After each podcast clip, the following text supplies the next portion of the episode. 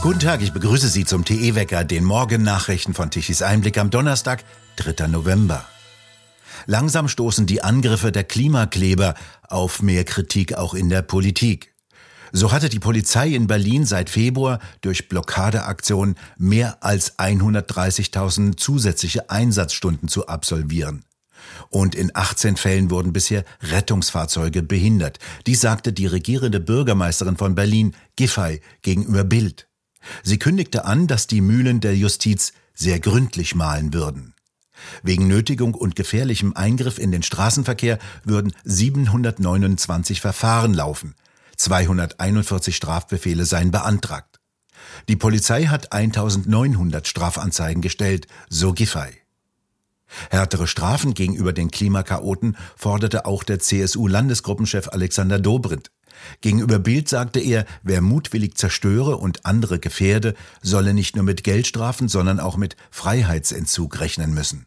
Denn, so Dobrindt weiter, die Radikalisierung in Teilen der Klimabewegung brauche eine klare Antwort des Rechtsstaates. Das Blockieren von Rettungswegen, Abseilen von Autobahnbrücken oder Zerstören von Kunstwerken seien keine Protestaktionen, sondern Straftatbestände.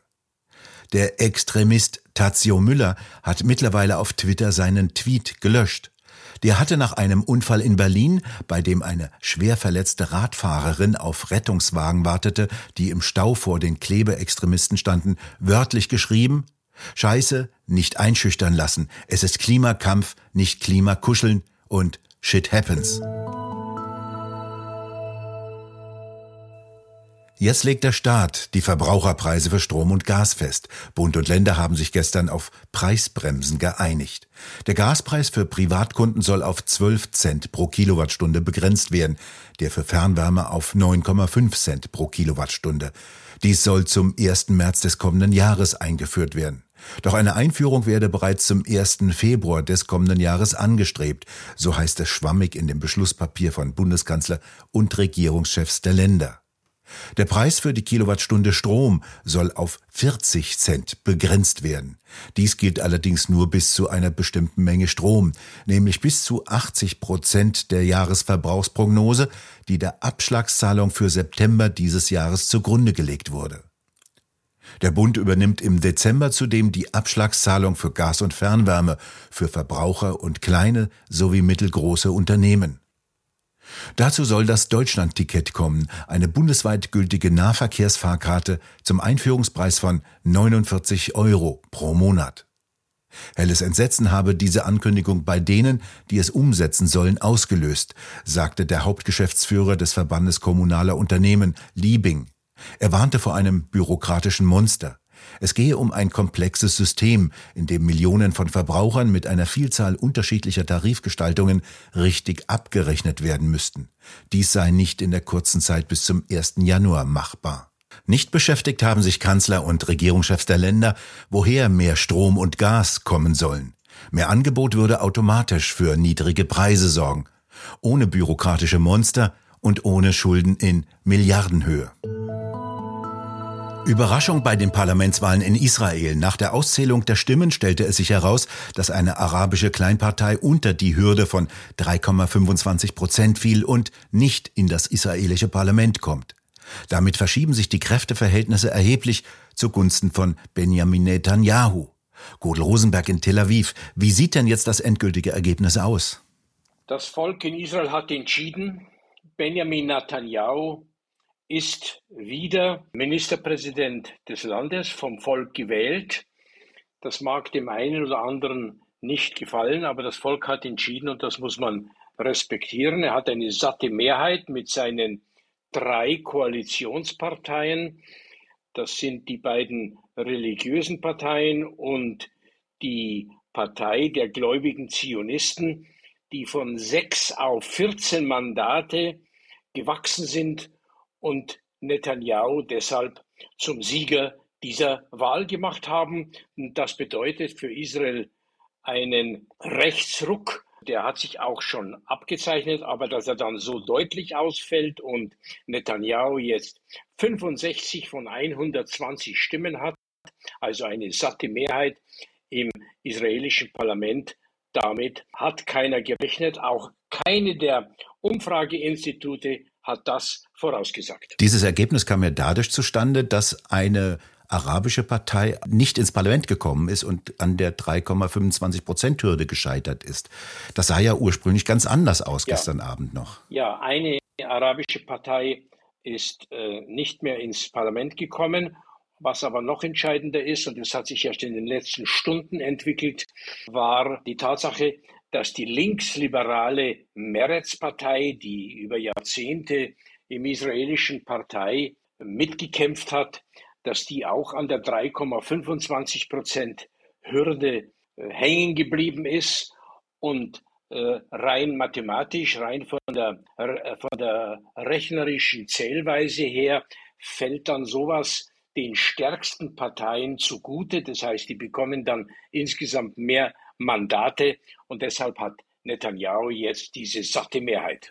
Was bedeutet das denn jetzt für den bisher sehr realistischen Kurs des bisherigen Ministerpräsidenten Lapid in Bezug auf die Türkei, auf Syrien, den Libanon und auf Moskau? Wird dieser Kurs fortgesetzt? Da wird sich nichts ändern, denn inhaltlich steht die vorherige Regierung und die jetzige Netanyahu-Regierung, die stehen sich inhaltlich außenpolitisch auf jeden Fall sehr nahe. Interessanterweise hat der Libanon äh, bereits äh, in der letzten Stunde auf das neueste Gasabkommen reagiert und gesagt, dass der Regierungswechsel in Jerusalem dieses Abkommen nicht beeinträchtigen wird. Also außenpolitisch keine Änderung, aber es wird sich wohl innenpolitisch der Kurs gegenüber den äh, extremen Arabern verstärken. Und zwar, wir haben ja seit April fast täglich, auch heute früh wieder, äh, Terroranschläge äh, hier in Israel und insbesondere an der Grenze zwischen Israel und dem Westjordanland, dass die neue äh, Mehrheit im Parlament Judäa und Samaria lieber nennt, aber international ist es die Westbank oder das Westjordanland. Dort haben wir verstärkt Terroranschläge und das genau will die neue Regierung, vor allen Dingen dieser Koalitionspartner Ben Gwir, der sogenannten gläubigen Zionisten, die wollen da in Zukunft härter vorgehen. Der Wahlspruch äh, von Ben Gwir war ja, und der gilt auch heute noch, wir werden ihnen zeigen, wer der Herr im Haus ist. Kann man sagen, dass diese Terroranschläge auch zum Wahlergebnis mit beigetragen und Netanyahu an die Spitze gespült haben? Ja, genau. Und das ist äh, auch kontraproduktiv für die Masse der Araber, denn die meisten wollen ja ein Auskommen, ein Zusammenleben äh, mit, mit Israel.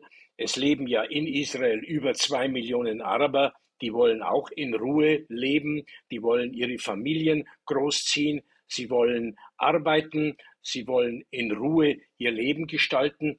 Und die Anschläge haben jetzt dazu geführt, dass die extremen Israelis, diese gläubigen Zionisten, einen erheblichen Zuwachs bekommen haben von sechs auf 14 Mandate.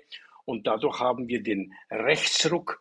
Und das wird zur Folge haben, dass die, ja, dass das Verhältnis zwischen Israel und den Arabern insgesamt, aber insbesondere zu den extremistischen Arabern, zu den Terror Organisationen noch härter wird. Und wie das letztendlich ausgehen wird, das werden wir in der nahen Zukunft erleben. Godel Rosenberg, vielen Dank nach Tel Aviv. Herzlichen Dank und bis demnächst. Wohlstandsfalle Inflation. Darüber redet Roland Tichy mit Hans-Werner Sinn, dem führenden deutschen Ökonomen in der neuesten Ausgabe des TE Talks. Im vergangenen Jahr haben Sie ein Buch geschrieben über die wunderbare Geldvermehrung, die Gefahren der Inflation. Das Geld hat sich vermehrt, aber nicht bei den Menschen. Was ist passiert seither? Doch, das Geld hat sich schon bei den Menschen auch vermehrt. Ähm, man muss ja wissen, hier Geld ist, äh, hat viele Definitionen. Also es wird jetzt nicht gemeint, äh, Vermögen in Geldeinheiten ausgedrückt.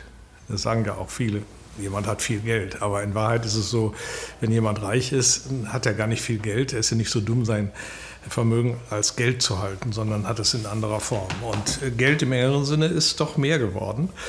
Ähm, es wurde nicht gearbeitet häufig in der Pandemie. Trotzdem floss das Einkommen weiter. Der Staat hat das bezahlt. Der Staat hat sich verschuldet der, äh, mit Schuldpapieren, die er an die Banken verkauft hat. Und die Banken haben diese Papiere an äh, die jeweiligen nationalen Notenbanken verkauft, die eben frisches Geld dafür gedruckt haben. Und dieses Geld kam also auf diesem Wege äh, letztlich zu äh, den Menschen und äh, ist ist weiter da, es zirkuliert.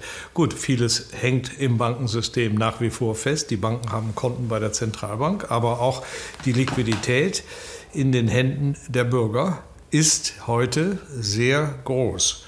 Äh, das Geld äh, hat geschlummert lange Zeit. Es äh, kam dann nicht zu Sekundäreffekten der Nachfrage, aber die Gefahr besteht natürlich, dass das auch irgendwann mal kommt. Jedenfalls haben wir jetzt eine Inflation, die mitgetragen und äh, vorangetrieben wurde äh, durch die äh, Finanzierung der Staatsverschuldung. Staatsverschuldung ist eigentlich immer gesamtwirtschaftliche Nachfrage.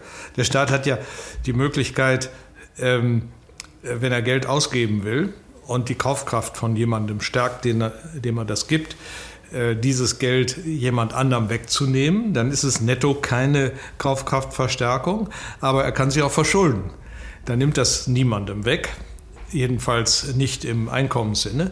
Und äh, netto steigt die Kaufkraft. Und äh, das ist äh, passiert. Gleichzeitig hatten wir die Pandemie, die Pandemie hat äh, zu Stockungen weltweit im Angebotsprozess geführt, bis zum heutigen Tage in China. Behinderungen an den Häfen, die Frachtraten haben sich vervielfacht auf den äh, Weltmeeren. Äh, die deutsche Industrie insbesondere, die davon lebt, auch Vorprodukte, die in China bezogen werden, hier noch zusammenzubauen, Stichwort Basarökonomie, wurde da eben auch besonders getroffen und hat wenig Angebot. Und dann kam, kam eben noch die Energie hinzu.